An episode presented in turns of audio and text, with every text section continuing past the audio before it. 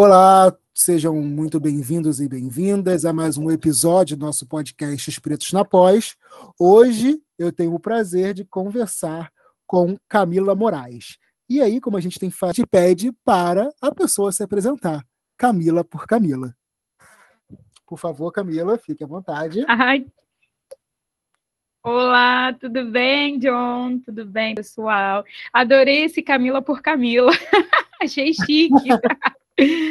então, eu sou Camila Moraes, é, sou assistente social de formação, né, na graduação, sou é, que foi feita na UFRJ, né? Sou mestre também em serviço social, é, que foi pela PUC Rio, e, e aí, depois de terminar o meu, o meu mestrado em serviço social na PUC Rio, resolvi me aventurar na UF, em psicologia social, mas não fui muito bem sucedida nessa, nessa aventura. É, e agora, atualmente, eu estou na, na PUC novamente, no doutorado. É, entrei agora esse ano, 2022. E aí sou ativista, eu já posso falar, falo também que sou ativista. Vontade, sou ativista. sou ativista do movimento negro, é, pesquisa pastoral afro-brasileira, tenho uma pesquisa de mestrado bem interessante, convido vocês a, a ler. A Gênese da Pastoral Afro-Brasileira está disponível na, através do Google, né? E aí, se você colocar a importância da pastoral afro-brasileira, vai aparecer também outros textos que eu produzi é, relacionados. É, sou do Conselho é, Municipal dos Direitos da Mulher.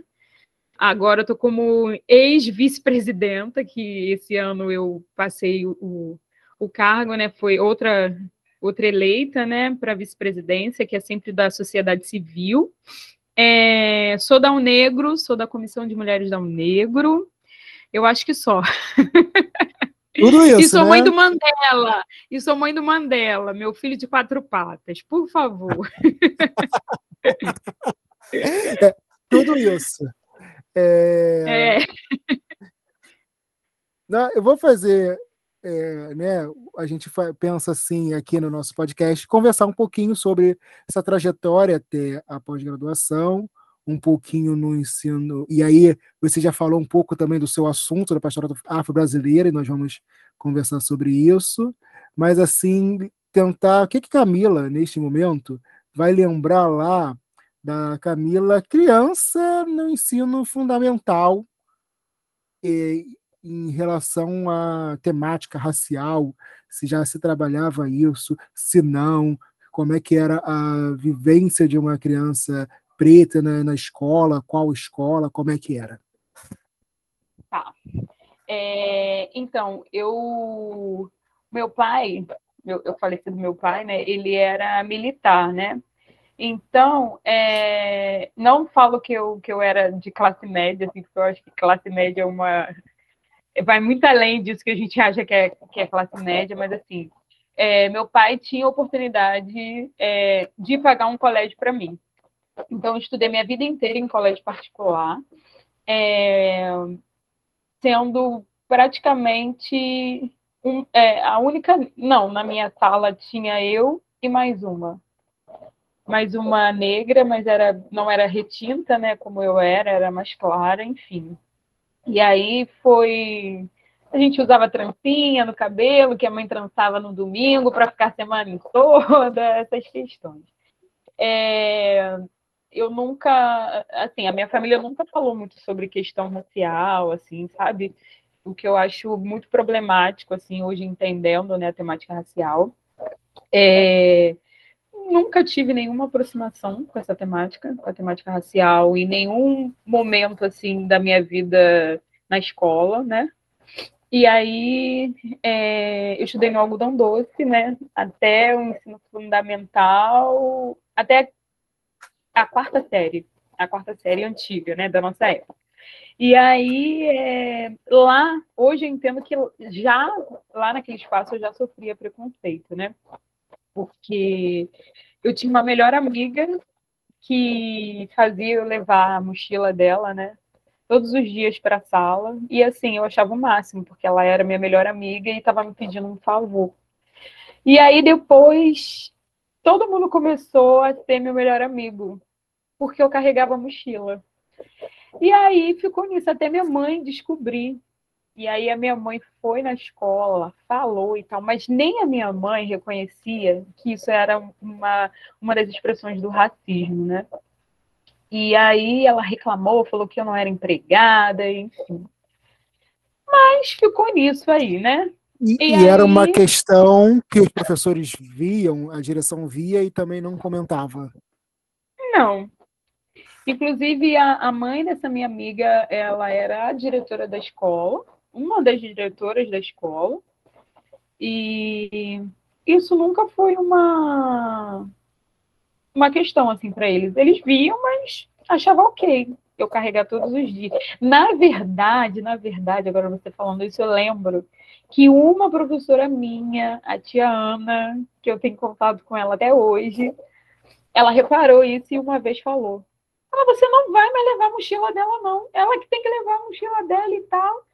Enfim, e aí eles conseguiram uma forma de eu levar essa mochila escondida da tia Ana, porque eu sabia que a tia Ana ia, ia brigar, né? E aí foi isso. Minha mãe foi na escola, minha mãe teve que ir lá para isso parar. E aí, ao longo da, eu fiquei até a quarta série lá, né? Na quinta eu fui para um outro colégio também particular. É... Como eu era, eu era, além de negra, eu era gordinha, então eu sofria muito preconceito por ser gordinha. E não, não, não conseguia observar, e nem me lembro aqui, se eu cheguei a sofrer diretamente alguma fala racista, assim, de fato. Eu acho que a questão de ser gordinha, nesse momento, era mais, era o que exalava mais, assim mas eu era muito comunicativa, me dava bem com todo mundo, então eu era muito amiga do, dos meninos, dos meninos topzeira da escola e tal. Então, isso era meio que uma proteção também, porque eles não deixavam ninguém mexer comigo. E aí eu fiquei um pouco protegida nisso, né? E aí eu não me lembro de ter sofrido nada relacionado à questão racial porque eu também não, não sabia reconhecer o racismo, né? Mas provavelmente eu, eu devo ter sofrido bastante coisa. E aí, depois fui para o segundo grau, que foi quando eu tive a oportunidade de estudar em um Só colégio público. Antes, antes de você chegar no ensino médio, a gente sabe, ah. lá no ensino fundamental, a gente sabe também que, né, principalmente no Fundamental 2, existe a puberdade e a juventude ali, onde as pessoas estão se descobrindo e se interessando ali um pelas outras, né, no comum ali daquela transição para a adolescência. E como é que é isso? Sim. Você é uma mulher preta neste ambiente. Se você lembra, né, como é que era essa situação?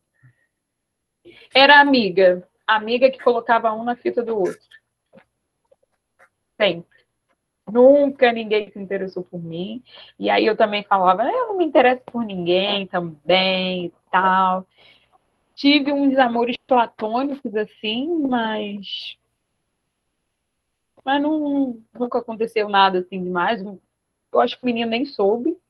Um soube, o outro não. mas eu era a que, a que colocava, naquela época a gente falava fita, né? Colocar na Sim. fita o amigo. Eu era essa pessoa. Eu era o cupido. Entendi. Eu era o cupido. E aí, e aí você sai dessa escola particular e vai para uma escola pública.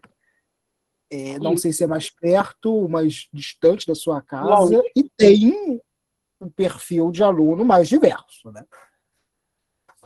Sim. Sim. Exatamente isso. E aí eu comecei a ver mais pessoas negras, né, no espaço que eu estudava, era longe da minha casa. Na verdade, meu, meu, meus pais não queriam que eu estudasse na escola pública, mas eu queria ter essa experiência de estudar na escola pública. A subversiva. e aí eu queria, porque eu queria pegar ônibus, eu queria passar aquele terreno de fazer sinal e o motorista não parar, achava chique.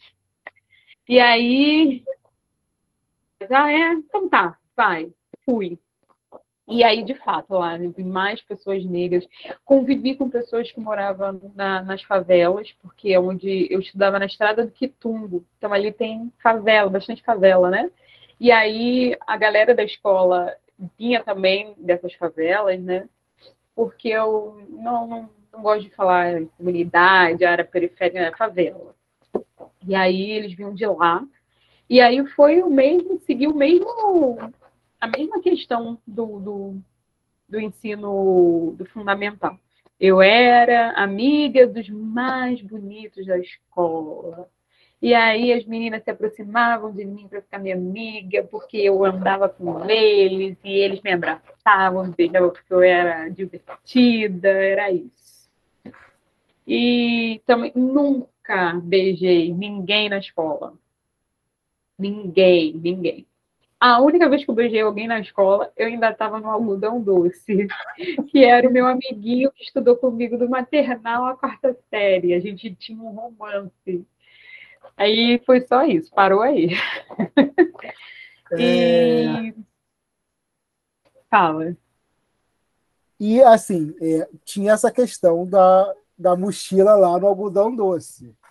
Quando você vai para uma escola pública, e aí você já vai né, um pouco mais velha também, assim, né? Você já está na adolescência ali, já tem outras, outro entendimento, mas você também chega a perceber hoje, né, olhando para aquele ambiente, de ter algum tratamento que tange essa questão racial naquele momento, embora a realidade fosse né, diferente do algodão doce ali? Não. Não, porque tinham muitas pessoas negras, né? A maioria eram negras. Assim, a questão racial também não era falada, né? É, em si, falando de, de, do âmbito mesmo educacional, currículo, não era nada presente, mas eu também não conseguia, mesmo agora, sabendo que é racismo, eu não consigo localizar isso. É, porque a, além de ter muitas pessoas negras, muitas, é, eu acho que ainda a questão do corpo ainda foi mais, talvez, para mim, seja uma coisa que foi mais presente e o que ficou mais em mim, assim, a questão de ser gordinha e tal. E aí é o que eu me lembro, assim, mas em relação à questão racial, não. Assim, não, não me lembro. Não me lembro mesmo. Pode ter acontecido, mas eu não me lembro. E, e aí, depois. Tá. É, continua aí, por favor. Ah, eu pensei que você ia perguntar alguma coisa. Não, eu ia fazer uma colocação, mas você estava terminando a frase, tá entendendo? Terminei, pode falar. É, e aí, assim, a minha pergunta, a gente vai caminhar um pouquinho. Em que momento surge a vontade do serviço social de fazer, de realizar a graduação de serviço social. Ainda no ensino médio, é, contato com outro local, é, é, do ensino médio direto para a graduação, como é que é isso? Como isso acontece? Nada, menino. Queria ser a Glória Maria. Eu queria fazer jornalismo. Queria fazer jornalismo queria que eu fosse militar.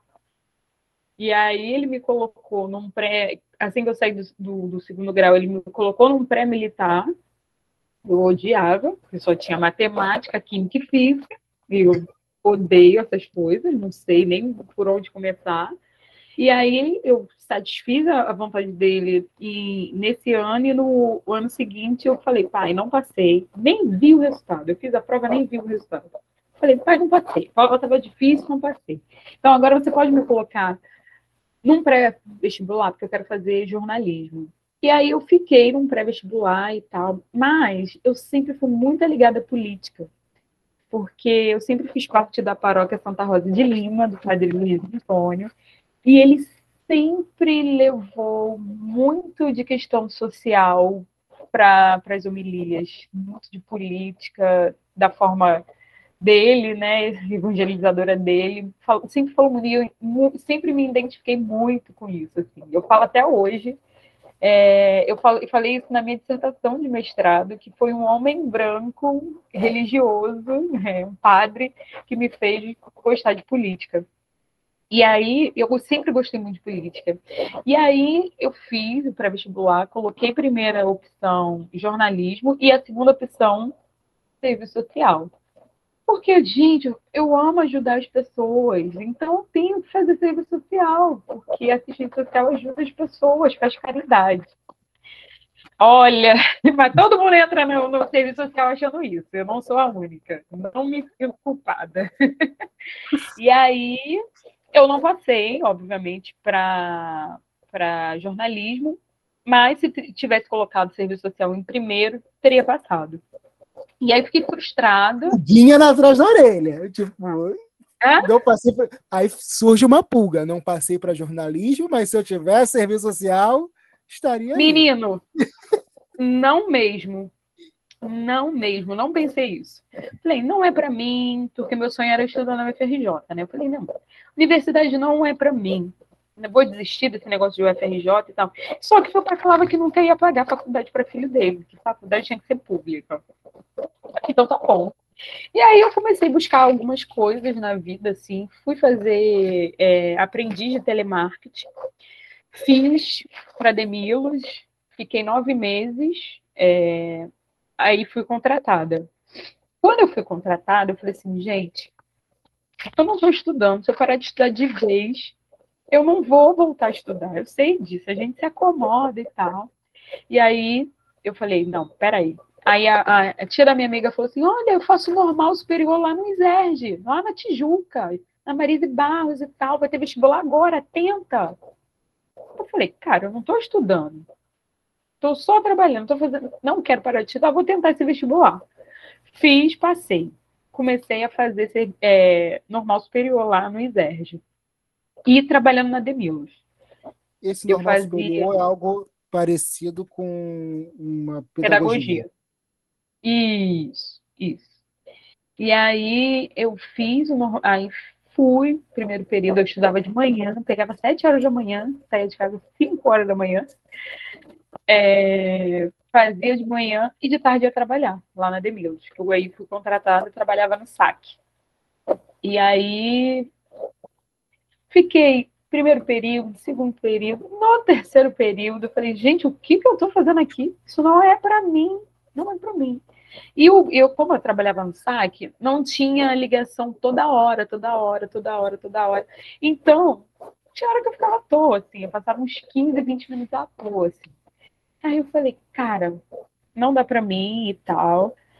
Vou começar, sabe o que eu vou fazer? Vou pegar meus, meus minhas apostilas todas do pré-vestibular e vou estudar para o vestibular esse ano.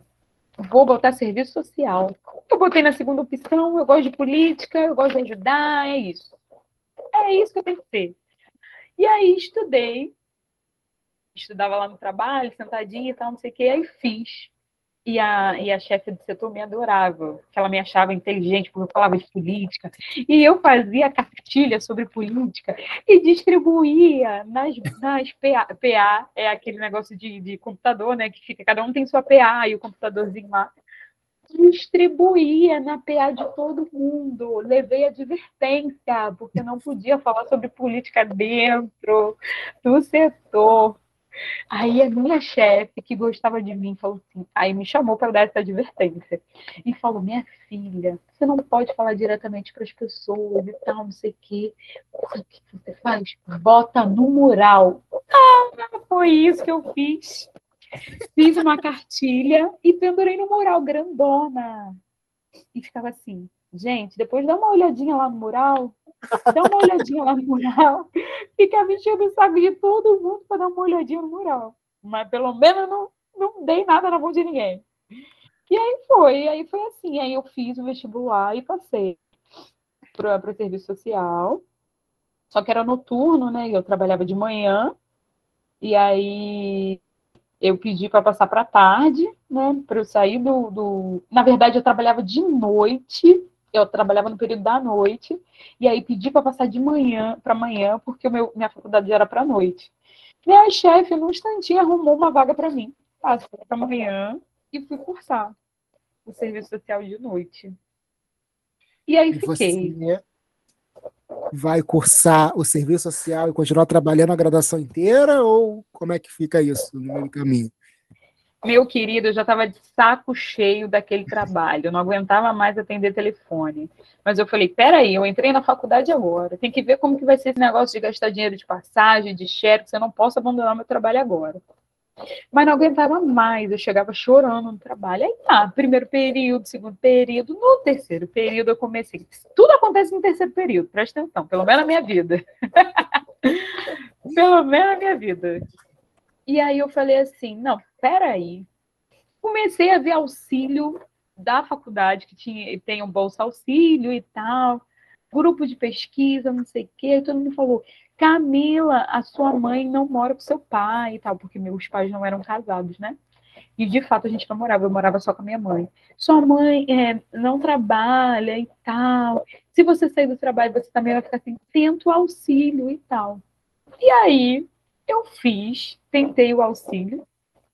É, é, é ajuda auxílio, é, não lembro, eu tentei o auxílio, fiz lá tudo bonitinho, passei pela entrevista e tal, não sei o quê.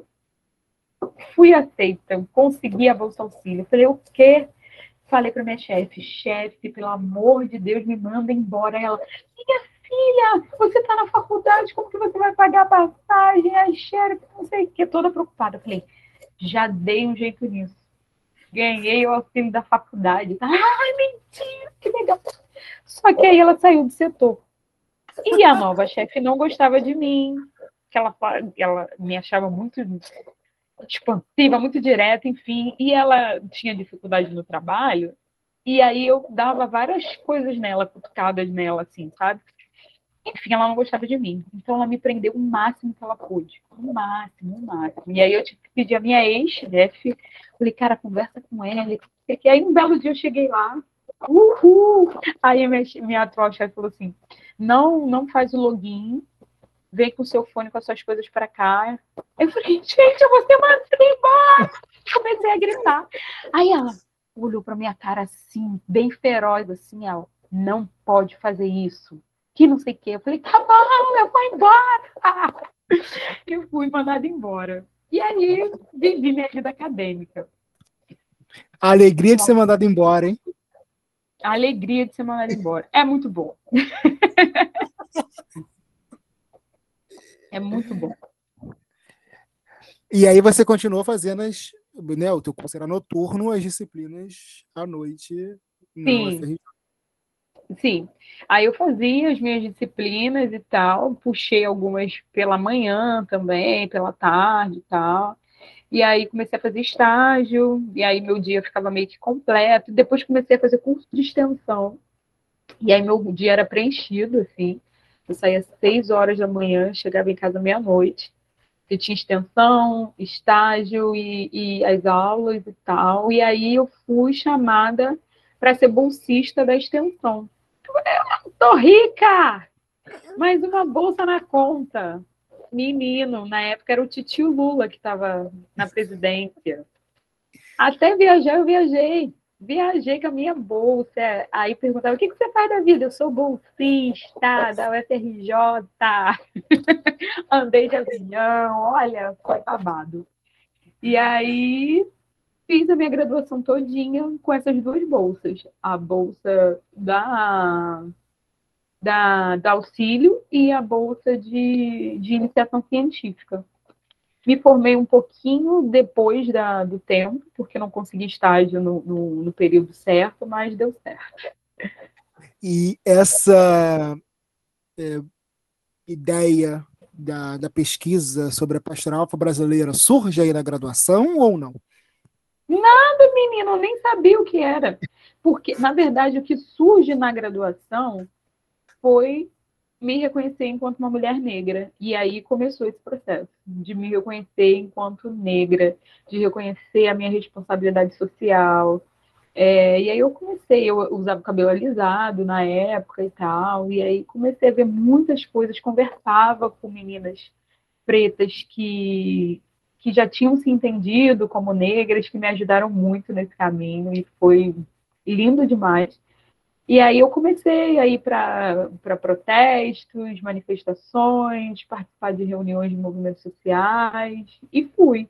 Então, quando eu terminei a minha graduação, eu já me entendia como negra, já entendia a, a, as minhas demandas enquanto uma mulher negra, porque uma vez. Aí na, na, na época da faculdade eu já era, já estava mais magra, já, já não era considerada gorda, então eu saía pegando geral, né? Chopada e tal. E aí, uma vez, um, do, um dos nossos amigos que andavam com a gente, ele falou assim: é, será que você não percebe? Eu falei, o quê?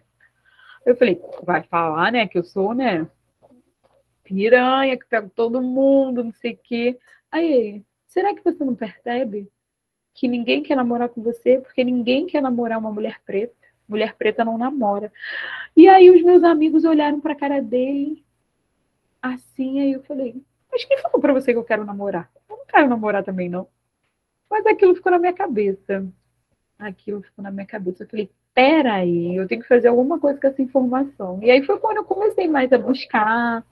É, e aí eu comecei a ler sobre a solidão da mulher negra, comecei a perguntar e reparar as minhas amigas pretas que a maioria não namorava e nem nunca tinha namorado assim como eu. E aí foi me despertando esses gatilhos, né? E aí eu comecei a, a, a militância nesse momento aí ali que você entra pro pro conselho das mulheres negras? Não, não, não. Eu saí da, aí eu terminei a universidade, ganhei meu diploma, fiz a festa e tal. Falei, meu Deus, agora eu saí de universitária desempregada. O que, que eu vou fazer na minha Lula? Eu não me lembro mais. Era tio Lula ainda. Era o tio. Não! Era, de... era, de... era, era Temer. Era... Meu Deus. Não, era Dilma. Era Dilma e depois foi o Temer. Era Dilma. Era Dilma. Que já estava começando aquela movimentação, é golpe, é golpe, é golpe, é isso aí. Foi no, no, nessa transição aí. E aí eu falei assim, tá, vou ficar aqui. O que aparecer para mim, eu estou topando. Voltei para telemarketing. Voltei para telemarketing. Para a mesma e empresa aí, que você tinha não, trabalhado antes? Não. Não. Aí eu voltei para telemarketing. Menino, fiquei só seis meses porque eu não aguentava, né? E aí foi quando o Padre Luiz, em 2015, me chamou para participar da pastoral afro. Aí ele falou que tinha uma pastoral que combinava com o meu cabelo. E aí eu falei, ah, vou, padre, vou, e fui. E aí conheci, é, é conheci não, né?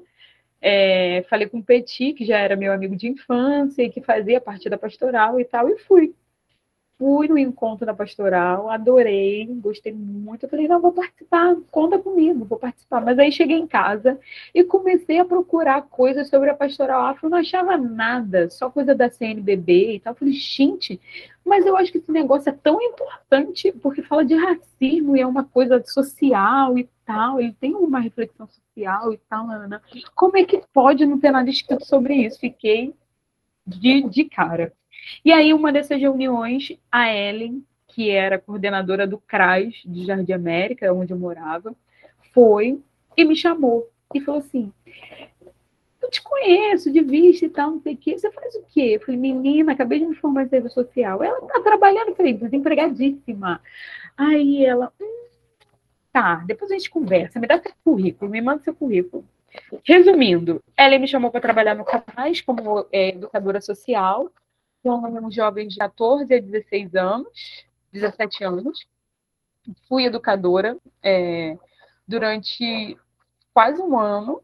É, e aí a Ellen falou assim, Camila do céu. E a Ellen, super parceira, assim.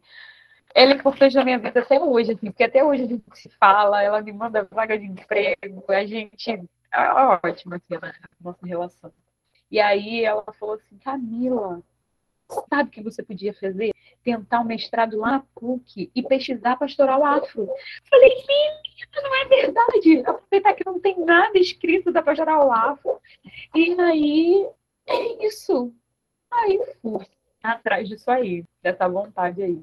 Falei, Mas já tinha uma orientação para PUC? Ou, ou por conta de ser religioso, talvez seria mais tranquilo? Esse, esse era o pensamento ou não? Menino, tudo coisa da Ellen. Ela falou, faz mestrado na PUC falando da pastora lá. Foi isso. Não teve pensamento de nada. Tudo foi a Ellen. Ellen. Foi tudo isso. Não teve programação, intuição de nada. Ela que me deu as coordenadas todas, assim. Faz mestrado na PUC, falando da pastoral lá. Aí eu obedeci e corri atrás disso aí. Aí falei com o padre Luiz, e aí o padre Luiz falou: caramba, boa ideia. Fala, sabe com quem? Com Rafael. Rafael Soares. Fui atrás desse Rafael nas redes sociais. Encontrei o Rafael. Aí falei, fazer mestrado, pastoral lá, eu era é, é, da igreja do Padre Luiz, e ah, Padre Luiz, é, Luiz eu adoro ele, só que esse tema não combina comigo combina com a Andréia, ela vai adorar. Aí eu falei assim, tá. Nem sabia que era Andréia. Fiz, escrevi o meu projeto, dei para a Andréia, minha amiga, nossa amiga, na verdade, da Pastora Afro, pesquisar. Ela riscou quase o meu projeto todo, mandou eu consertar, eu consertei e mandei. Mandei, fui para, foi aprovado, fiz a prova escrita, foi aprovada, fiz a entrevista, foi aprovada meu Deus, eu tô mestrado. E aí fui pro mestrado. E aí, é, na verdade, um pouquinho antes de eu entrar no mestrado, eu, quando eu estava na Pastoral Afro, eu comecei a buscar mais é, cursos, palestras, seminários, tudo relacionado à questão racial. E aí eu comecei a ficar rata dessas coisas fiz muitos cursos, fui para muitos seminários, e aí ia para encontro de movimentos sociais, só, tudo sozinha. John, eu ia tudo sozinha. Até que teve um dia que eu estava numa, numa ação da, de uns é, 21, 21 dias. É, combate ao racismo. De combate ao racismo. Isso. Aí eu ficava vendo qual era a programação e ia. E aí, em uma dessas programações, uma moça me olhou e falou assim: Caramba, tu tá em todas, hein? Tu não falta uma. Eu falei, e eu só te vejo sozinha, não sei o quê. Eu falei, ah, eu vim sozinha mesmo. Aí ela, gente, a gente é dar um negro. Eu falei, tá. Fiquei com ela. Aí ela, não quer se filiar? Não, se filia. Vou trazer uma ficha para você no próximo encontro. Ah, você vai não sei aonde? Eu falei, vou, vou levar sua ficha. Pronto, foi assim que eu entrei na Unego. Aí comecei a conhecer a galera da Unego, participar das reuniões. E aí, depois me empurraram para a Comissão de Mulheres da Unego, que eu estou até hoje. Desde 2015, estou até hoje. E aí foi isso. Aí eu fiz o mestrado. E aí, no mestrado, eu já era super consciente da questão racial, super consciente da, da, do nosso papel enquanto cidadão negro, sabe? E aí é, me envolvia mesmo nessas, nessas questões, e aí foi quando eu também, aí foi nesse momento que eu entrei no conselho. É, no finalzinho do meu mestrado que eu entrei no conselho, através da Unegro enquanto comissão de mulheres. E aí fui me inserindo. Me chamavam para isso, eu ia. Me chamava para aquilo, eu ia. Me chamavam para aquilo, eu ia. Era assim, a disponível de questão racial era eu. E aí fui. Tive um mestrado ótimo. É... Minha orientadora é maravilhosa. Inclusive é a mesma do doutorado, né? E aí ela é ótima, me deu um suporte enorme, me deu muitas é, me, é, me informou sobre muitos teóricos que eu não tinha a mínima noção, que falavam sobre a questão racial, que falavam sobre raça, enfim. Foi um momento muito importante, assim, porque o departamento da PUC do Serviço Social é um departamento muito maravilhoso, assim, sabe? Tipo, eu não, não me lembro de ter sofrido nenhuma questão racial lá no departamento da, da, da PUC mas isso não quer dizer que eu não tenha sofrido racismo na instituição, né?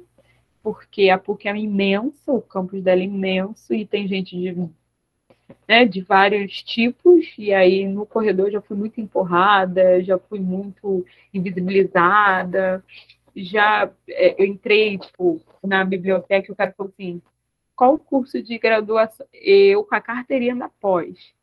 Qual o curso de graduação que você faz? Eu falei, meu filho, eu faço pós-graduação, faço mestrado. Aí ele, ai, desculpa e tal.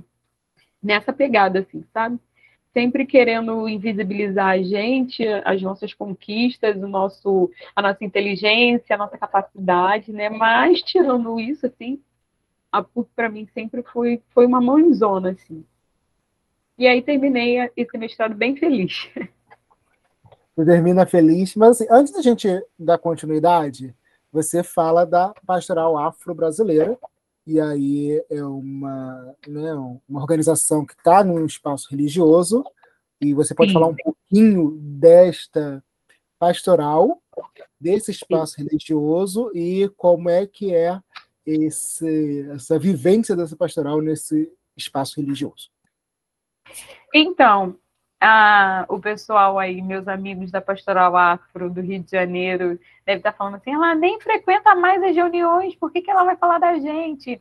Mas peraí, gente, eu fiz muito parte, não faço agora por conta de, de, de inúmeras situações, assim, de vida mesmo, mas eu sou, é, é, tenho contato com muitas pessoas, estou nos grupos, vendo o que está acontecendo, parece que eu não vejo, mas eu estou vendo toda a movimentação, mas enfim, a pastoral afro é uma pastoral né, da Igreja Católica que está incluída né, no grupo das pastorais sociais. Né? As pastorais sociais são as que refletem muito das demandas sociais né, da, da, nossa sociedade, enfim, claro, social, sociedade. E aí ela vem com o propósito de evidenciar toda a cultura, a identidade, ancestralidade, história da população negra brasileira.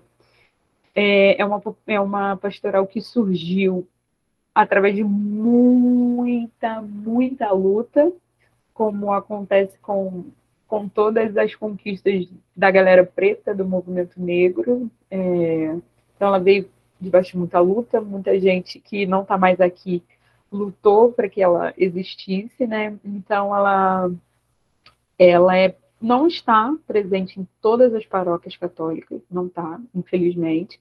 É uma pastoral que sofre muito preconceito, é, a gente, é, é, você sabe, né, John, a gente já a gente é, enfrentou muita coisa assim para manter alguns polos, né? Outros não sobreviveram a, a, a, essa luta, né?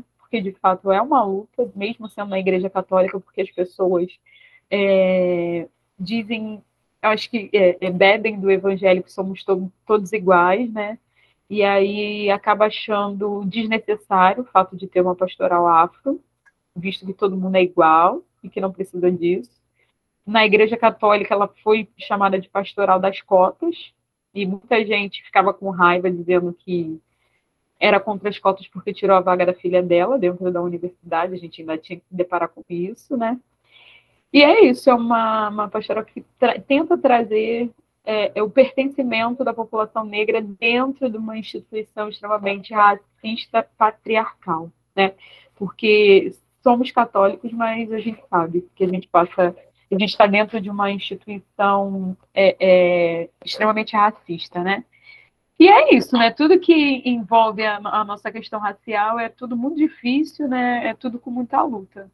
E a, e a pastoral, ela, a, a pastoral ela sobrevive em muitas, em, em algumas paróquias do Rio e fora do Rio. E aí, nesse momento da minha pesquisa, é, eu visitei a primeira igreja que teve a pastoral afro, que foi a Nossa Senhora da Querupita no bairro do Bexiga, um bairro em São Paulo, um bairro extremamente, é um bairro italiano, extremamente branco. E aí foi, escutei histórias lindas, maravilhosas e resistentes, muita, muitas falas resistentes, e a maioria dos núcleos que eu fui, eu fui em Belo Horizonte, fui em, em Curitiba, é, que é uma, é uma cidade bem racista, né? Inclusive nessa minha visita em Curitiba eu sofri muito racismo. É, e aí eu identifiquei que nesses núcleos é, a maioria dos, dos, dos membros e dos coordenadores eram mulheres, eram mulheres negras, eram mulheres negras de movimentos sociais eram mulheres negras de movimentos sociais que se reconheciam como feministas. E aí isso me deixou assim, meu Deus, porque eu era isso também, né? Mulher preta, ativista e feminista, né? E aí eu falei, gente, a gente sobrevive dentro dessa instituição, né? E eu falei, gente, é muito significante, eu acho que. E, e eu falo até hoje, assim, a pastoral afro, ela é um campo riquíssimo, riquíssimo, tanto em, em, em trazer uma reflexão social, quanto para a gente é, entender muitas coisas, sabe? É, na, nessa dinâmica mesmo da sociedade, dos católicos com a sociedade, eu acho. É, é, isso é coisa de, de, de pesquisador, né? De pós-graduando, né? Eu vejo muita potência de pesquisa na pastoral afro. Eu sou apaixonada por pesquisar pastoral afro. E aí eu não quero deixar de pesquisar ela. E aí no doutorado, não, não vou chegar para o doutorado, porque você deve querer pensar outra coisa. Fala. tá, vamos, a gente vai chegar lá no doutorado, mas calma um pouquinho. Uhum. É, tá tem essa, essa tensão aí, né, né? A igreja pastoral afro, né? Uhum. Existe, resiste, luta para continuar existindo. É, na PUC foi tranquilo, então, esse projeto, ou não. E aí eu vou fazer a questão tanto para a seleção quanto para a defesa, né? Porque tu faz um mestrado envolvido nessa área, embora a gente entenda que a PUC é uma, é um, uma instituição né, acadêmica, então ela tem lá Sim. suas particularidades, mas ela está ligada à igreja também. Então, como é que foi isso nessa. O seu projeto ali no, na PUC? Foi tranquilo? Não foi? Foi questionado do fato da, dessa questão da tensão da pastoral e igreja ou não? Como é que foi? Então, na verdade, é, a, a pesquisa ela foi falando sobre a gênese, né, da criação da pastoral afro. Então veio muito com a questão de história, é, dos de quem criou, de como, dos da, da, da, do clero preto dentro da igreja. Então eu não trouxe muito essa atenção da igreja com a pastoral afro. A atenção apareceu quando eu falei sobre os relatos, né, dos membros da pastoral. E aí, é, mas quando eu ia apresentar meus trabalhos, né, porque eu apresentei muitos trabalhos relacionados à pastoral afro, a minha pesquisa de mestrado, né, sempre vinha essa questão, né, perguntando, mas como que é isso, ter uma pastoral? É... Porque a gente sabe, né, que a maioria dessas pessoas que estão na pastoral são pessoas muito politizadas, né? Porque a questão racial é questão de política. A gente tem que entender isso. Já diz é, é, o grande escritor Silvio Almeida, que a gente não pode achar que a, a, o racismo é uma coisa qualquer. Não. O, o racismo está diretamente ligado à política. A política é poder. Então, é, a gente precisa é, é, é, entender isso, né? E aí as pessoas perguntavam muito isso, né? E aí eu falava que era uma pastoral que enfrentava muita dificuldade, até porque as pessoas eram muito politizadas, porque as pessoas que querem saber sobre racismo, sobre questão... As pessoas perguntavam sobre a pastoral afro-brasileira. Isso, e aí eu sempre respondia, né, de acordo com com o que eu presenciava, né, e o que eu sabia, né, da, da, da Igreja Católica como uma instituição racista, enfim, falava das tensões que existiam, porque os membros também são membros conscientes e, e, e, e políticos, né, enfim. Mas eu não trouxe isso de fato na minha dissertação. Eu trouxe mais a, a criação mesmo, não trouxe essa tensão é, é, da existência mesmo da pastoral com a igreja. Trouxe só a atenção é, da criação, né, da gente. E aí você vai para né, o doutorado, você já deu uma dica ali da questão das mulheres negras estarem à frente desses espaços, né? Embora a igreja né, é patriarcal, talvez os núcleos, a pastoral afro seja matriarcal, como, como você meio que sinaliza ali. E aí, no, no, isso que você leva para o doutorado, e aí eu vou fazer uma reflexão, tipo, é tranquilo essa levada desse né, dessa pesquisa para o doutorado? Não. Permanece na PUC? Não. Como é que faz isso? Aí eu peguei essas, essas referências que falei, né, sobre as mulheres, mulheres ativistas e tal, e fiz um outro projeto. Falei assim: olha, é, eu acho que eu quero um desafio na minha vida. Vou fazer psicologia, porque eu acho que lá é melhor para falar de gênero e raça. E lendo engano, né? E aí tentei para São Paulo na psicologia, passei. E aí não fui porque eu não tinha, eu só tinha bolsa, né, para estudar e não tinha bolsa auxílio. Eu não vou para essa TEL, vou sem trabalho, sem dinheiro, sem nada, né? Eu fiquei, cara, não acredito que eu vou ter que desistir de um doutorado e tal. Vou tentar na UF. Na UF, aí, porque li a, a linha de pesquisa, achei ótimo e tal. Fiquei, tentei lá. E aí, tentei e passei. Né, para uma professora que era teoricamente é, engajada nos movimentos sociais e tal. E aí foi um dos piores momentos da minha vida, né? Porque o departamento muito, muito, embora a coordenadora fosse uma mulher negra, mas que fazia de tudo para trazer esse acolhimento para a galera preta dentro daquela instituição, mas só ela não era o suficiente. E aí eu passei por uma por um momento bem ruim, assim, sabe? Eu não me reconhecia naquele lugar, não, não me sentia pertencente. É... Enfim, foi, foi bem difícil. Aí veio a pandemia, veio a morte do meu pai, aí foi ah, pode, bem legal. Assim. E aí foi quando eu entrei para terapia e tal. E aí era isso, eu estava só lá, eu só existia lá não fazia nada. Não, a minha, a minha ex-orientadora não me, nunca me deu um texto para ler, nunca me orientou de nada, nunca falou nada.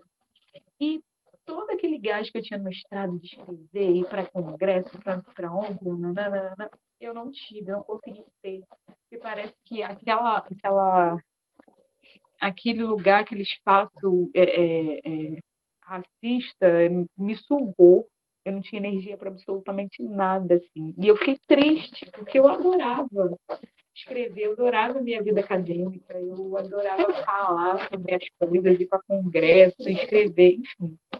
E aí foi trash, foi bem complicado. E aí foi quando eu fiz a, a, foi o nosso contato aqui, pela primeira vez, né?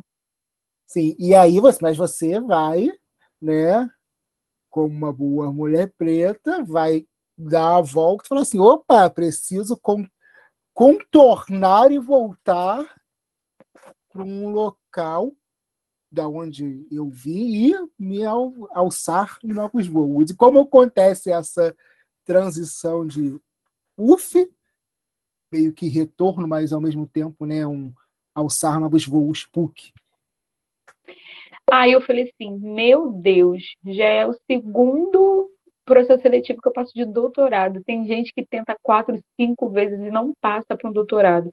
Eu passei para dois de primeira e não vou conseguir ter o meu diploma de doutor, agora é questão de honra. Não, mas não vou deixar isso me abater. Mas também não vou mais me violentar. Eu decidi, conversei com a minha orientadora que não estaria mais naquele espaço, que queria sair, que ia fazer todo o trâmite de desligamento e tal. Não, aí. Acho que vou voltar para o serviço social. Acho que vou voltar para a PUC. Acho que vou voltar para a mãe PUC.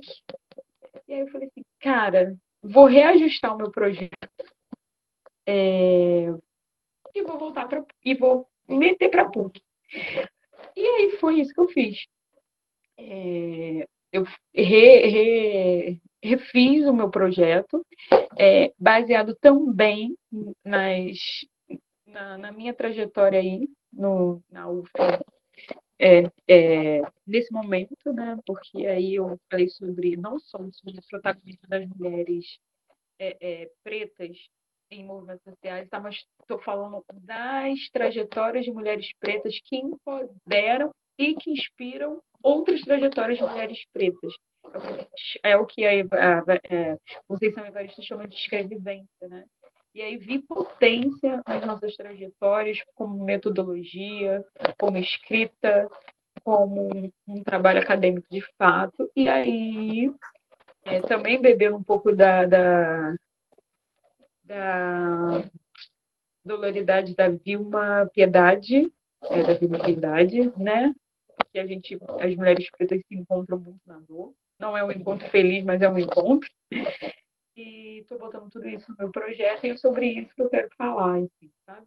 E aí, me meti, aí meu projeto levou ação, e aí fui para a banca, aí só que, tipo assim, é, eu fui para a banca muito, muito sabendo muito o que eu queria e tal, fui bem firme, falei, ah, eu acho que eu consigo, e consegui. E aí tô lá, voltei para minha casa, para minha orientadora maravilhosa, Andrea Clapp, e tô naquele departamento acolhedor.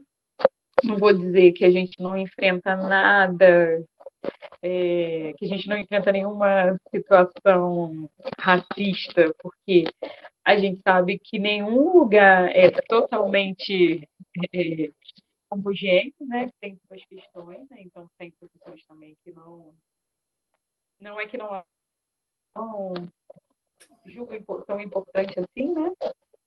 Mas eu tô lá para incomodar e cutucar, que foi como eu fiz nesse último período aí. E aí. as minhas cutucadas e, e vambora. E aí, Camila, agora voltou essa, né, essa ida aos eventos. Tudo bem que muitos eventos né, estão retornando agora, né? Por conta da, da, pandemia, então os, os eventos presenciais estão retornando agora. E a Camila voltou a ter essa motivação de levar o seu trabalho para, para os eventos. Sim, senhor. Voltou. Já me inscrevi, me inscrevi para uns três congressos. Um não foi aprovado porque eu acho que eu botei na linha de pesquisa errada. Outro, os outros dois foram aprovados, né? Só que, infelizmente, é, em Montevidéu, né, não tem essa banca aí para ir no momento. Mas fiquei feliz com a minha aprovação, porque isso para mim foi importante para ver que eu, que eu voltei, né? Estou fazendo gosto. É, então faz para voltar a escrever mais artigos e enfim então eu tô, tô aquela Camila do meu. é, só eu fiquei aí uma duvidazinha. O seu projeto, a sua pesquisa de doutorado hum, não necessariamente é sobre a pastoral brasileira. Isso que eu não. Não, é sobre o protagonismo de mulheres pretas é, em movimentos sociais, focando na pastoral afro. Entendi. Eu quero falar de Dona Zica, preciso falar dessa mulher em vida. Já falei para o meu orientadora, vai ser um capítulo só dessa mulher. Já falei. Dona Zica tem que vida. ser conhecida por, por, todo brasileiro, deve conhecer a Dona Zica. Mundo, pelo mundo, essa mulher é fantástica. Eu falei, pra, eu falo todos os obras, gente, um espaço da minha tese vai ser para Dona Zica. Eu quero falar que essa mulher é viva, ela merece falada viva. Tipo, merece escrever ela. Ela é um. Enfim, ela é a própria escrevidência. ela é a própria. Já que você falou, fale um pouquinho de Dona Zica aí para a gente terminar aqui, caminhando para o final. Não, não me apta, porque aí eu começo a babar o ovo dela e aí não falo sobre ela. E aí é isso. É, Dona Zica é um exemplo de mulher preta que é, que é fortaleza, que é resistência, que é ela é a militância, ela é a religiosidade, ela é a caridade, porque não é porque ela é assistente social, isso está muito separado, a caridade está separado totalmente do serviço social, né? Ela tem duas faculdades, né, que é de pedagogia e de assistente social. E aí eu falo da Dona Zica enquanto uma profissional de serviço social, uma assistente social. Falo dela enquanto uma mulher católica, preta. Falo dela enquanto coordenadora de núcleos de pastorais, 50 núcleos de pastorais, que ela não é só da pastoral afro. É, criadora do sindicato da, das, das empregadas domésticas, pobres, avó, avó, amiga, companheira. Ela é ela é fortaleza, ela é fortaleza. Então, eu sempre falo isso, né? Que a gente precisa falar dessas pessoas enquanto elas estão vivas. E o meu, meu, o meu objetivo com a minha tese, obviamente, é, é, é da potência as trajetórias das mulheres negras enquanto uma metodologia de estudo e, de, e, não só de vivência, mas de estudo também, e de potencializar a vida dessa mulher negra, que muitas vezes a sociedade que faz, porque ela segue a inativa. Se você ligar para ela agora, ela deve estar em alguma reunião de algum movimento social ou da igreja, porque ela é isso. É, enfim, então, a minha, a minha tese vai ter muito Dona Dica, aguarde. Aguarde, aguardemos. Né? Uhum. E aí, para a gente finalizar, Camila, assim, você teve essa transição né, lá do ensino fundamental, médio, e aí na sua pós-graduação teve essa questão né, do não se sentir no espaço e voltar ali para um espaço acolhedor, né? É, a gente, e, e, aí a ideia desse, né, dessa conversa é muito a gente mostrar outros par, né, pares, pessoas pretas que estão em diversos ambientes, e a gente sabe que não é. Nós não somos maioria né, nesses ambientes de pós-graduação. Uhum. Mas... Uhum, não. E aí, assim, o que você considera que foi fundamental para que você não desistisse ali, né, quando na sua ida para departamento de psicologia, você, né, como muita gente, vou parar, isso não é mais para mim e não quero prosseguir. O que que tu considera ali que foi fundamental para voltar, né, tipo, a, a PUC dar continuidade às suas pesquisas? Primeiro foi a minha consciência racial, assim. Porque se eu tenho consciência racial, eu tenho, eu tenho a consciência de que o meu corpo dentro de um, um departamento de pós-graduação faz diferença para pessoas que vão vir, para mulheres e homens pretos que vão vir depois de mim. Então, e a coordenadora do, e a coordenadora do departamento de psicologia, ela falava muito isso para mim. Ela não me deixou desistir lá na frente, porque ela falava muito isso não existe. Só a gente sabe o quanto a gente, a nossa representatividade nesse espaço é importante e tal. E foi isso. É, a minha consciência racial e trajetórias de outras mulheres negras que passaram por muitas adversidades, por muitas percalços, por muita resistência e estão aí até hoje. Que é um exemplo. e aí eu acho que isso, né? E também com a minha saúde mental também. Porque hoje eu estou num momento bem melhor da minha saúde mental, então também foi algo que eu não posso deixar de, de mencionar, né? Salve a minha, minha terapeuta e é o meu psiquiatra também. E aí, é, eu falo que eu sou uma mulher medicada, e sou mesmo, não tem ver... hoje em dia não tem vergonha. tive muita vergonha de, de, recorrer, vergonha não, tinha preconceito, né, de recorrer a, a psicóloga, a psiquiatra. Eu fui aceitar psicóloga na minha vida com 34 anos, 32 anos, por aí, e psiquiatra com 35. E aí é, falo isso para dar exemplo mesmo, que, que não é coisa de, de, de, de, maluco, não. Eu sempre falo isso até para os meus usuários e tal. Que, que, tem, hoje em dia a gente está com um número muito grande de, de pessoas é, é, debilitadas psicologicamente, né? E a gente sabe que a maioria dessas pessoas são pessoas pretas, né? É só a gente olhar nesses espaços psiquiátricos, né? Que as pessoas negras também estão lá em, em, em, abundância, né? Então, eu também atrelo essa minha volta, essa minha reviravolta a, a, minha, minha psiquiatria e a minha é, terapeuta também.